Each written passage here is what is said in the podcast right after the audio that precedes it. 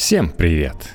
Как знал, что сегодня мы все-таки с братом не пересечемся, и я буду один, потому что даже природа и наклон планеты против нас. В Европе до сих пор переводят часы на зимнее время, хотя обещали, что с 2019 года перестанут баловаться. Поэтому теперь разница с Москвой у меня 2 часа.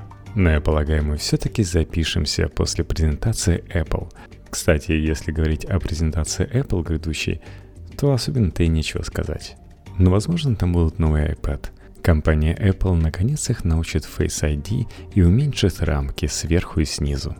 Но и эпоха уходит, поэтому прощай кнопка Home даже на iPad. Возможно, там покажут новые MacBook Air. Скорее всего, это будет дешевое устройство, но на той самой macOS. Такой конкурент в сфере образования устройством на Chrome OS. Но на macOS – на той самой macOS, с которой народ сейчас во все откатывается, потому что словил кучу проблем и не может просто сидеть на новые персонки от Apple. Что вообще происходит? Ну, проблемы там часто банальные, например. Но не получается работать полноценно в операционке, которая не поддерживает старые дрова на периферийные устройства. Да, в macOS тоже есть драйверы. А то некоторых то, что в Linux есть драйверы, и они не всегда есть для устройств, не удивляет. А то, что macOS нужны драйверы для того, чтобы работать с периферией, это удивительная новость. На этом, в общем-то, все про будущую презентацию Apple. Тайна, покрытая мраком. Кстати, насчет Linux, тут самая свежая новость заключается в том, что знаменитый Red Hat, я еще помню его установку с 6 CD-дисков – так вот, знаменитый Red Hat после 20 лет плавания пришвартовался в бухте IBM. Ну, то есть купили их IBM-овцы.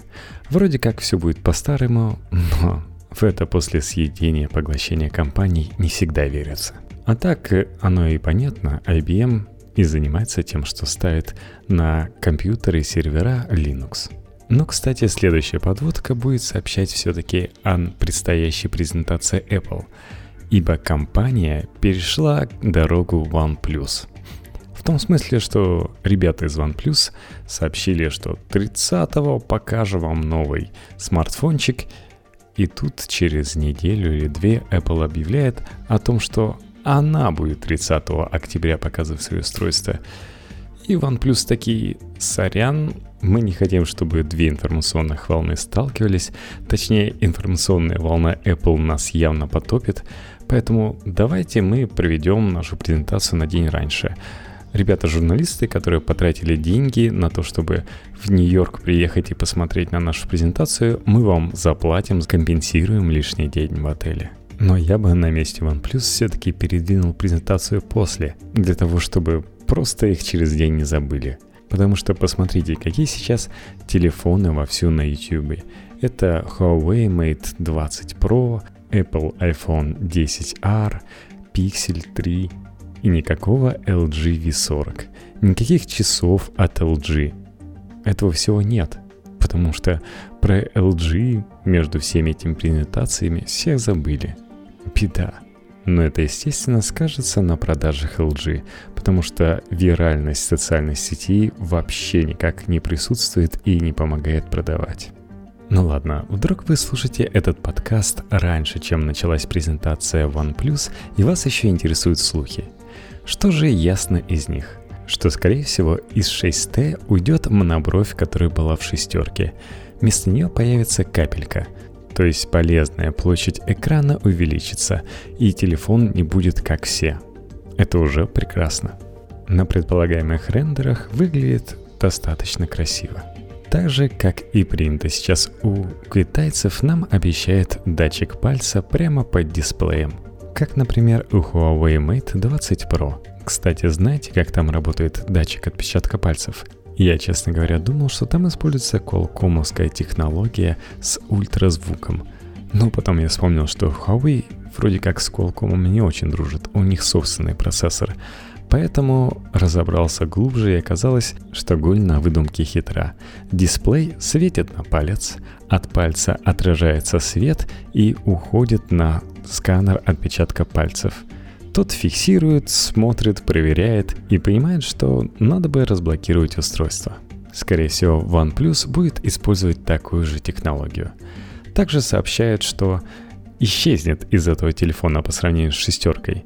Кроме монобровия, традиционно исчезнет разъем для наушников. Хотя вроде как OnePlus как раз тоже бились за то, что нужен разъем для наушников. Это здорово, так должно быть, ведь у вас могут быть старые наушники. Но нам еще объяснял Apple, что разъем пропал, потому что нужно место под дисплеем а под дисплеем должна находиться увеличенная до 3700 мАч батарея и еще и тот самый датчик отпечатков пальцев. Также все предполагают, что, возможно, OnePlus рискнет и сделает, как и конкуренты, те же самые китайцы, задник корпуса с красивым градиентом. У них уже были такие эксперименты, но на рынок не вышло. Также возможен фиолетовый цвет корпуса. Посмотрим. Так как OnePlus все-таки надо продавать дешевое устройство, то сертификации IP снова не будет. Во-первых, это сэкономит деньги, во-вторых, вроде как и так все влагостойко. Кстати, что еще сэкономит деньги компании, так это отсутствие беспроводной зарядки. Ну, ребята, даже Google Pixel уже ее получил. Но в плане зарядки OnePlus до сих пор сильны своей убер крутой зарядочкой, которой славны и OnePlus, и Vivo, и Oppo, и главная контора BBK. Из технических характеристик нас ждет все тот же 845 Snapdragon 6,4 дюйма Full HD плюс панель, ну, как у многих. Отношением сторон экрана к корпусу 86%, за счет как раз каплевидного выреза под камеру вместо монобровия. Ну и, как я уже говорил, 3700 мАч батарея вместо 3300 мАч OnePlus 6, которые позволяли телефону работать достаточное количество времени, потому что OnePlus за счет хорошей операционки умеет в долгое время работы устройства. Ну и, конечно же, нас ожидает постоянно повышающаяся от модели к модели цена. То есть, если шестерка начиналась с 529 долларов, то здесь нам стоит ожидать цену на 6T от 550 до 600. Такой старт, такой разгон. Что самое интересное, то, что будет внутри OnePlus 6T, как он будет работать, уже известно загодя, потому что недавно OnePlus объявил о том, что они уже протестировали OnePlus 7, который будет с помощью нового процессора Qualcomm поддерживать 5G сети. И OnePlus протестировал семерку уже в августе. Вот так новости. Интересно, они вообще что-то новое впилят в связи с изменяющимися постоянно тенденциями к старту продаж? Но это чисто теоретизирование, потому что что именно было в OnePlus 7 в августе, мы никогда не узнаем. В общем, сейчас фанаты OnePlus прогнозируют, что за 38 тысяч рублей можно будет купить флагман с 6 гигабайтами оперативной памяти и 128 гигабайтами на борту. А за 41 тысячу рублей можно будет купить 8 гигабайтов оперативки и 128 гигабайтов памяти. Мне, кстати, понравилось то, как описали видение своей компании и своих устройств сами ванплюсовцы, блогеру, который приехал в их штаб-квартиру с видом на Гонконг через пролив. Погулял весело по офисным помещениям и пообщался. Также ему дали поиграть с шести, но пока он показать это не может, ждет завтрашнего дня. И первый же вопрос был логичный. Что компания пыталась решить, создавая OnePlus 6T? И ребята ответили, что они хотели создать более интуитивный телефон, более быстрый, чем раньше, и, по-моему, связано с первым, как можно меньше вызывающий проблем и стресса в использовании. Ну, в принципе, да, связано и со вторым, что должен быть быстрее, чтобы не нервировать. Второй вопрос был логичным. Почему компания делает два устройства в год? Зачем вот туда T-девайс? Зачем нервировать своих фанатов, что через полгода их устройство устареет? Все-таки год — это более комфортный период для многих. Ребята говорят, что выходит столько всего нового и быстрого, и поэтому как-то странно было бы не впихнуть это все в телефон и предоставить возможным покупателям новое решение, которое их порадует и будет приносить новый опыт и новые впечатления. Все за счет этого нового железа, на котором будет бежать новое ПВО от OnePlus и новые фишки. В общем-то, третий вопрос и третий ответ был с этим связан, что вроде у вас так быстрый телефон, что вы можете нового предлагать дальше людям? Но они отвечают, что посмотрите на камеру. Сейчас у нас камеры с сотнями настроек у каждого производителя.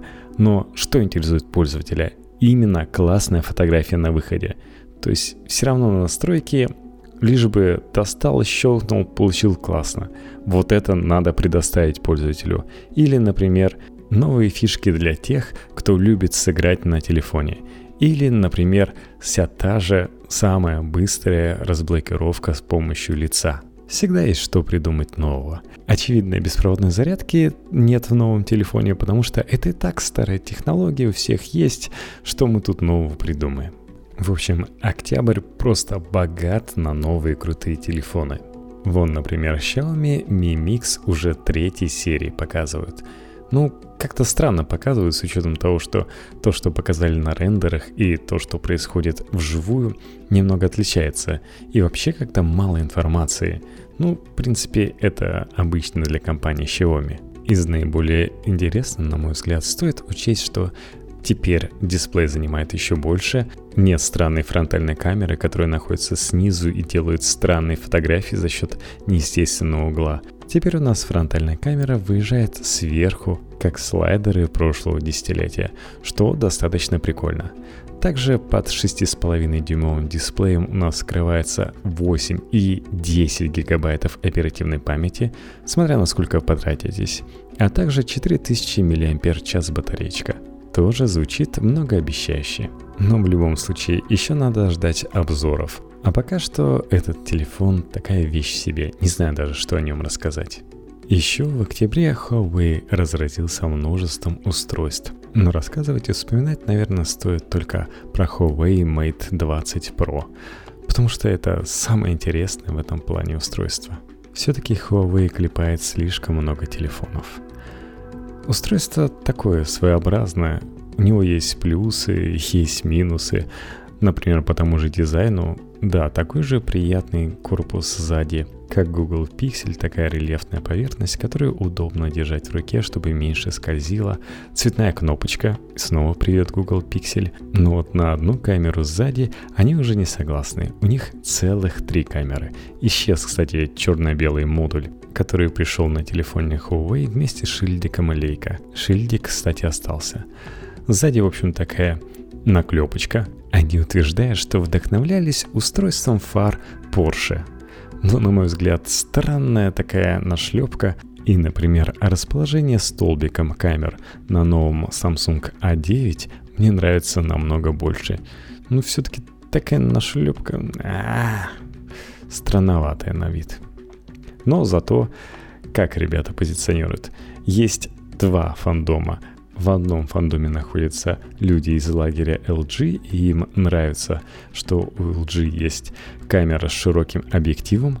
В другой фандом начал наполняться после презентации второй камеры на айфонах, которая стала телефотообъективом. В общем, зумит в два раза. И Huawei объединил эти камеры в одну – то есть тут есть и широкий фокус, и обычный, и телевик. Классно? Классно.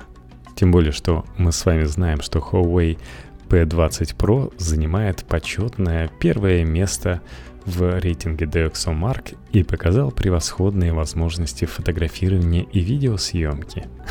Huawei Mate 20 Pro показал нам, что Huawei может стоить 78 тысяч рублей. Ну, правда, вместе с часами Huawei Watch GT и наушниками Huawei FreeBuds.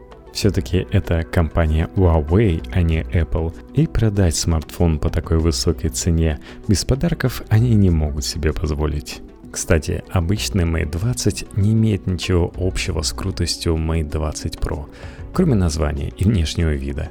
Так что некоторые могут повестись и купить себе почти флагман, потому что Mate 20 все-таки дешевле, а вот экономия выйдет боком. Кстати, есть еще совсем уж старший брат, Mate 20 Max, там целых 7,1 дюйма экрана.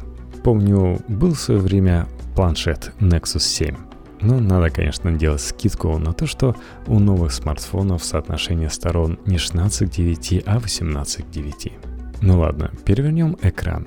У Mate 20 та же каплевидность, что у OnePlus, у Mate 20 Pro челочка, в которой скрывается и фронталка, и динамик, и даже система 3D-сканирования лица. Теперь Xiaomi Mi 8 будет не одиноко в стане Android с такой системой. Ну, кстати, у Xiaomi Mi 8 она до конца не взлетела. Там инфракрасная камера используется для определения лица ночью. Также у Mate 20 есть очень тонкие рамки, тоньше, чем на смартфонах от компании Apple, а у Mate 20 Pro так нелюбимые многими загнутые края. Если копнуть глубже, то у Mate 20 и у Mate 20 Pro внутри находится первый 7-нанометровый процессор Kirin 980. Он, кстати, заодно с батареей на 4200 мАч обеспечивает практически двухсуточное функционирование смартфона в обычном режиме рядового пользователя. Я уже рассказывал в свое время про процессор. Основная фишка в том, что одновременно может работать и слабое, и сильное ядро. Это очень сильно экономит процессорную мощь и батареечку. Во всяком случае, в теории. На практике в помощь новому процессору у нас есть еще большая батарейка. Рассказывают про бережливых видеоблогеров, которые достигали и трех суток. Также доступна супербыстрая зарядка, потому что там 40 ватт, 40, мать его, ватт. Она позволяет зарядить батарейку за 30 минут до 70% и выглядит действительно впечатляюще. Вы вставляете провод и впервые видите, как быстро заряжается ваша батарейка за счет того, что показывается сотые доли процентов. И эти сотовые доли бегут и бегут. Это выглядит превосходно впечатляюще. Я бы просто дизайнеру, который это придумал, вручил бы орден сэра Джонатана Айва и выпустил бы из белой комнаты погулять на воле и обратно загнал. Пусть работает дальше. В общем, если вы забыли зарядить свой телефон, то за 15 минут утром он зарядится достаточно, чтобы провести с ним целые сутки. Также, конечно же, есть беспроводная зарядка. В Mate 20 Pro. В Mate 20 ее нет. Поэтому для компенсации в Mate 20 Pro поставили целых две беспроводных зарядки.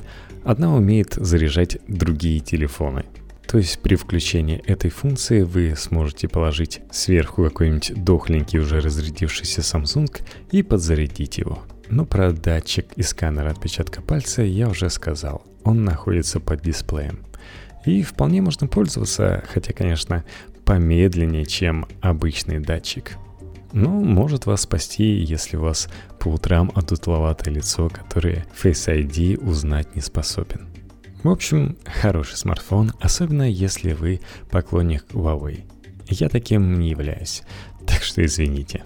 Я вот скорее возьму Pixel 3.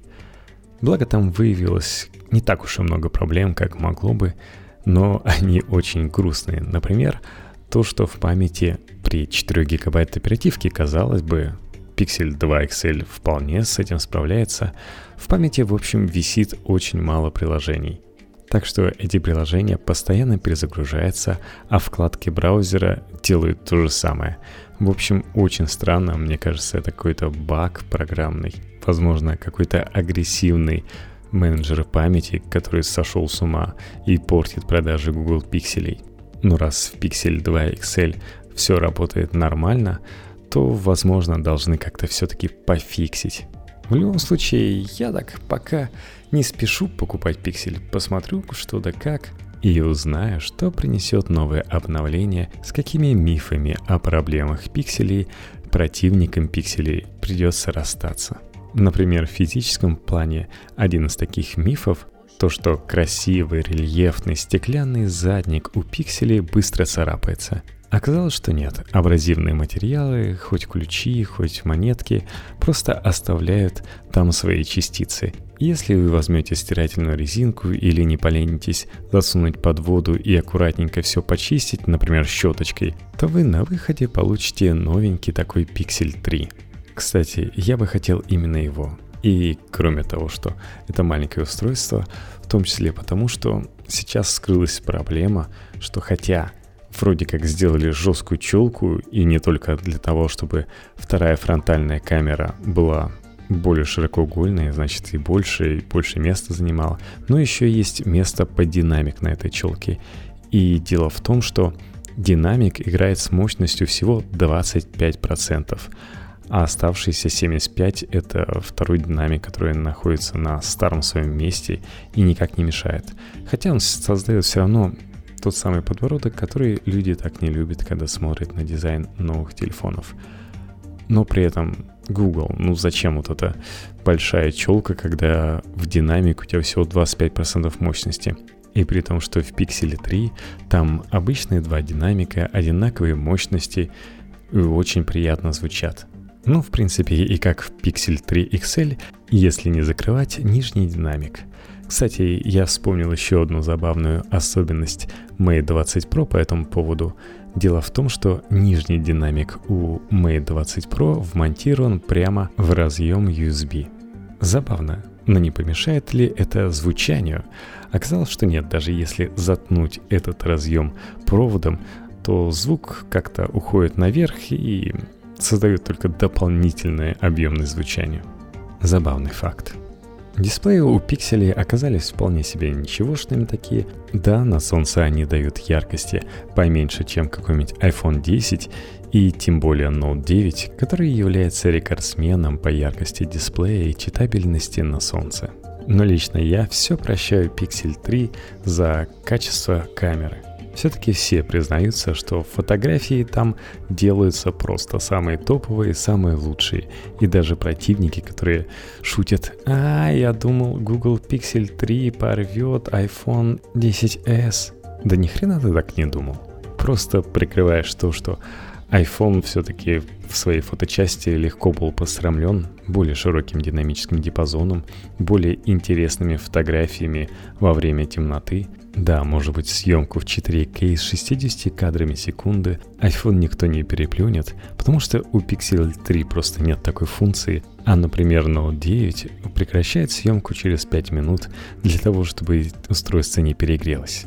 Но люди, зачем вам вообще видео в 4К?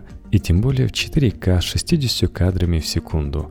Если, конечно, вы потом не сидите и видеоредакторе на компьютере или на iMac его не обрабатываете. Да, мне легко признать, что iPhone снимает лучшие видео и там выглядит действительно прекрасная картинка, и тем более они подтянули еще и аудио часть. Наконец-то микрофоны снимают стерео, и они нормально звучат. Немного огорчилось, что теперь лавры самой бедной звуковой палитры перешли к Pixel 3 из хороших смартфонов, потому что теперь Pixel 3 звучит как будто бы из ведра. iPhone наконец-то стал звучать на уровне Samsung. Ну, немного победнее, но все равно на уровне. А, ну да, и алгоритмы пикселя меня просто радуют как программиста. Я всегда думал, что нетрудно сделать, например, хороший зум, если учитывать, что телефон при съемке будет двигаться, пиксели смещаться и вполне можно вычислить промежуточные пиксели и получить удобоваримую картинку, что гугловский телефон теперь и делает. И даже вот эта новая фишка, которая еще не появилась, но обещается, ночные съемки – как раз именно так и работает. Вам нужно, чтобы вы стояли и долго держали телефон, но при этом, как при долгой выдержке, ваш кадр не смажется, а наоборот, все смазанные кадры, которые смартфон проанализирует, выкинутся и останутся только лучшие, подходящие для того, чтобы создать светлую картинку. Вообще, съемка в помещениях — это просто топ, и Google Pixel здесь не переплюнуть. Приятно, когда сидишь с людьми, фотографируешь их и получаешь прекрасные кадры. На мой взгляд, вполне распространенный кейс. Не так уж и часто получается фотографировать на солнечном свете, особенно если ты живешь в Питере. Так что если для вас более важны именно фотографии, а не видео, срочно бегите где-нибудь доставать Google Pixel 3, ну или по крайней мере начинайте на него откладывать. Тем более, в отличие от iPhone, с каждым месяцем он все дешевше. Ну а теперь поговорим об этих самых айфонах и о дешевых айфонах.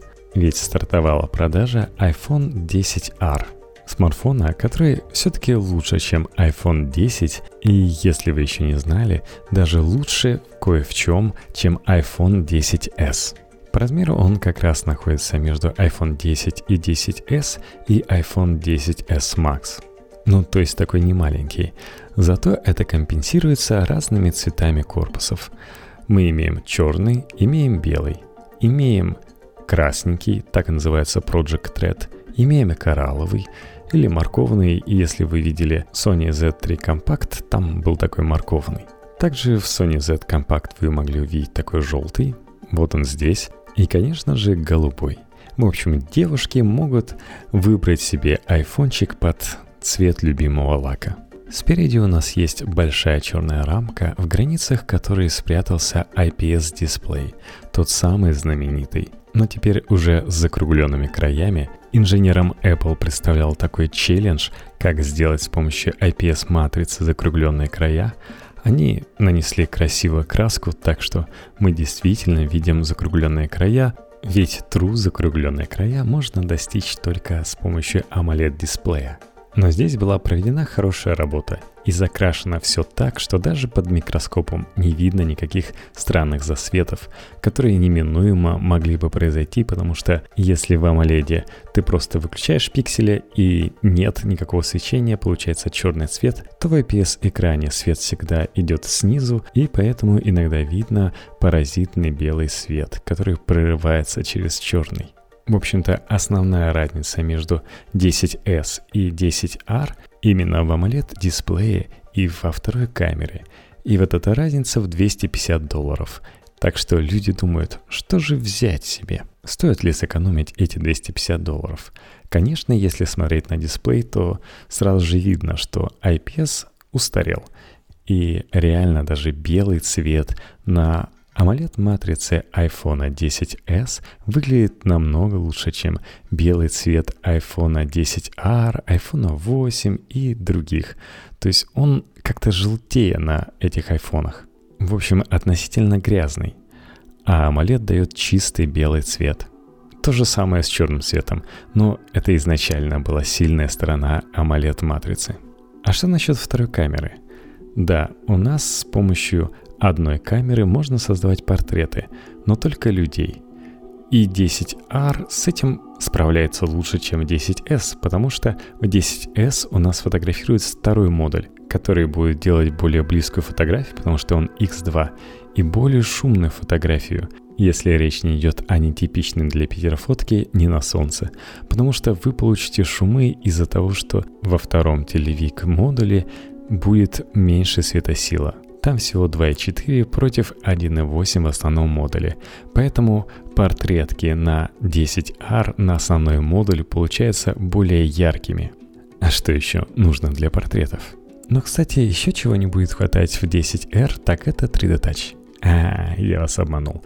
Конечно же, многие не пользуются 3D Touch, кроме как, например, управление клавиатурой, управление курсором с помощью клавиатуры и 3D Touch – кстати, эта фишка есть, например, в новом Pixel 3, и там для этого совершенно не обязательно использовать 3D Touch который туда не завезли. Да и практически в любой Android-телефон этого не завезли, все отказались от экспериментов с 3D Touch, кроме корпорации надкусанного яблока. В 10R 3D Touch заменил Haptic Engine, то есть взаимодействие с системой через вибрации ваш палец.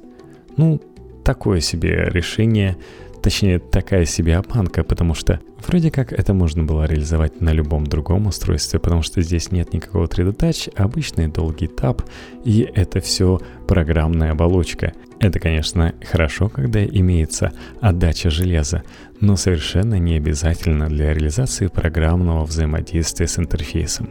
Ну, хотя бы что-то. Хотя бы кастрированное, но что-то. Кстати, посмотреть HDR-ролики на этом дисплее все-таки не получится, потому что это IPS, а не OLED. Но я бы все равно не рекомендовал брать вместо него iPhone 10, потому что, ну, сами посудите, процессор стал поновее, видяха стал на 50% мощнее. Что вам еще нужно? А да, новый модуль камеры. Он стал более широким и не только в плане того, что захватывает большую картинку, но еще и пиксели на матрице стали больше, а значит захватывают кроме картинки еще и больше света. Все как на своих старших братьях 10S и 10S Max.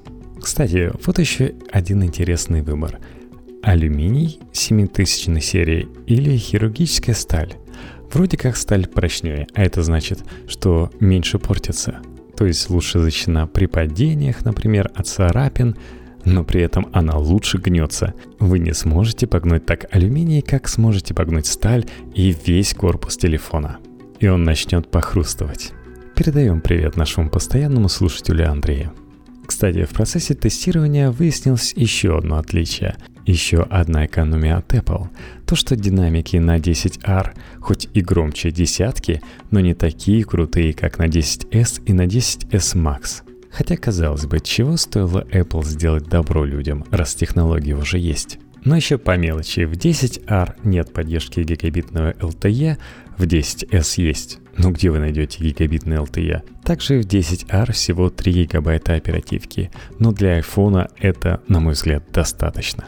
Зато за счет мелкого разрешения, а там все еще 326 пикселей на дюйм, как со времен iPhone 4, мы имеем более высокую производительность в видеотестах, имеем большее время работы. За счет того, что батарейка больше, чем 10S, а 10S Max имеет такое жесткое разрешение, что тратит больше энергии на обсчет всего этого разрешения, и 10R на коне проживет даже больше 10S Max, который тоже неплох и выносливо проработает вместе с вами целые сутки. Ну, надеюсь, я вас достаточно сориентировал, что брать, что не брать, куда смотреть, куда не смотреть. Услышимся после презентации Apple и OnePlus. Подписывайтесь на наш подкаст, подписывайтесь на наш твиттер IT 2 подчеркивания тренд. Пока, услышимся.